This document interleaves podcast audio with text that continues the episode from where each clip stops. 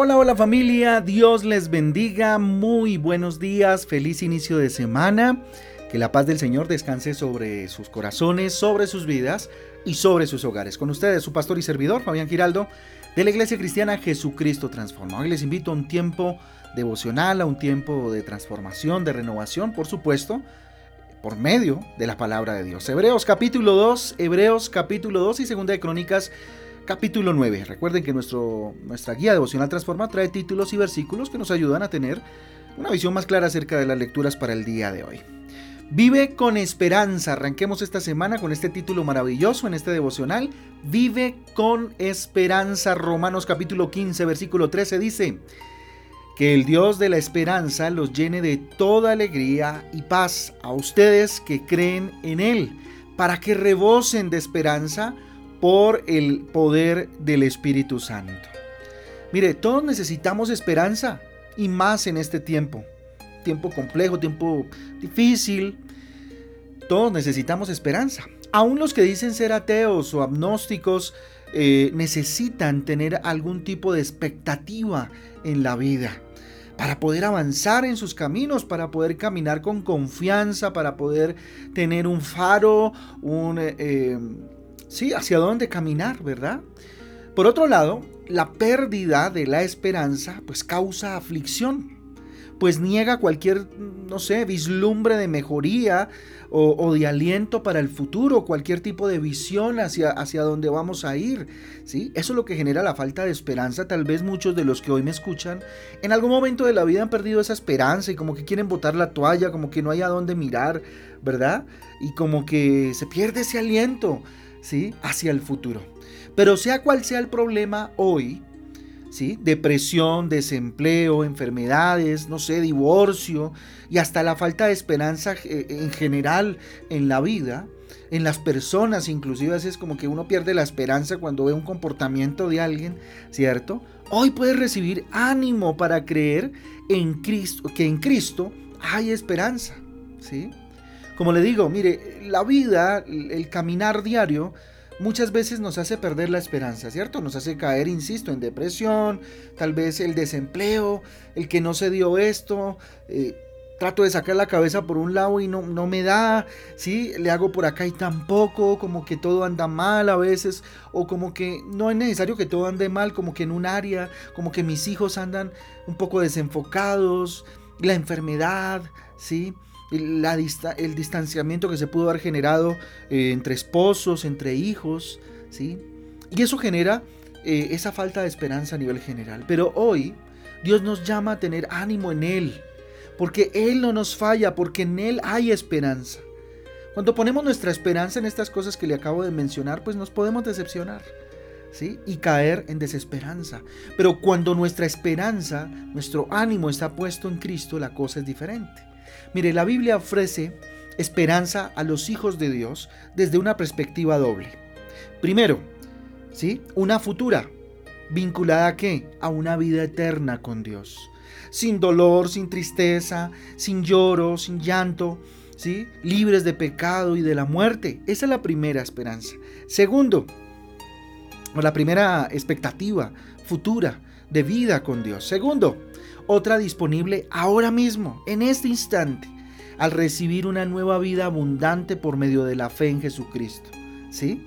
Mire, la presencia del Espíritu Santo da al creyente una esperanza plena que lo llena de paz, que lo llena de consuelo, que lo llena de gozo, de alegría, de alivio para vencer las aflicciones pues de esta vida, ¿sí?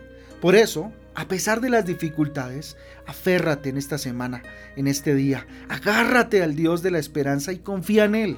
Confía en el Señor. Mira, yo te invito a que confíes en este día al Señor confíes este día, no sé que tengas esta semana un examen, una cita importante con un médico para que detalle, no sé, algún tipo de examen que te está asustando, eh, enfrentar algún tipo de, deuda, de compromiso financiero, tengas que hablar con alguien que va a determinar ciertas cosas en el trabajo o hablar con alguien que te desagrada o que con el cual, ay Dios mío, hay que mm, solucionar algo, qué sé yo lo que tengas que enfrentar esta semana o inclusive este día. Lo único a, que Dios, a lo que Dios nos invita hoy, te invita a ti personalmente, es a que Cualquiera sea la dificultad, la situación o desafío que vayas a enfrentar esta semana, aférrate o aferra tu esperanza a Dios. Confía en Él. Familia, confía en Él. Hey tú que me estás escuchando, confía en Dios. Él no te dejará en vergüenza. Confía en Dios. Tú que me estás escuchando, Él te respaldará, Él te ayudará. Siempre y cuando estés dentro de la voluntad de Dios, por supuesto. Pero así las cosas no salgas, no salgan como tú crees que deben salir o como tú estás esperando, no te desanimes. Recibe hoy esperanza de Dios. Sin Dios no hay esperanza, no la hay.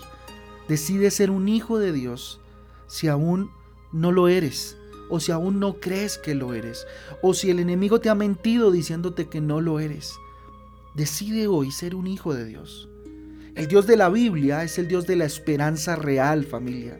No el de la esperanza, no sé, que se diluye con el tiempo. No la esperanza que nos ofrece, por ejemplo, la economía, ¿cierto? El mundo.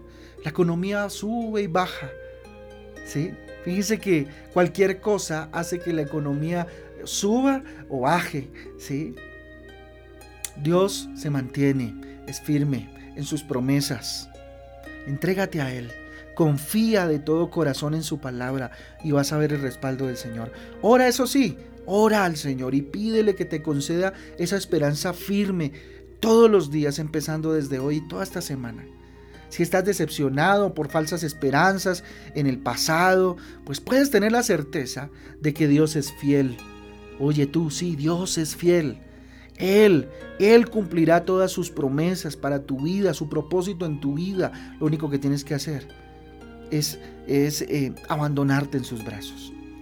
Conoce cada una de esas promesas. ¿Dónde? Hay que leer la Biblia, hay que estudiar la palabra de Dios porque ahí se sostiene tu esperanza en las promesas que Dios te habla día con día.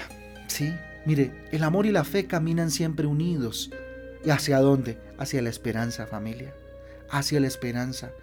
Este es un triplete importante para mantener al cristiano de pie. ¿Sí?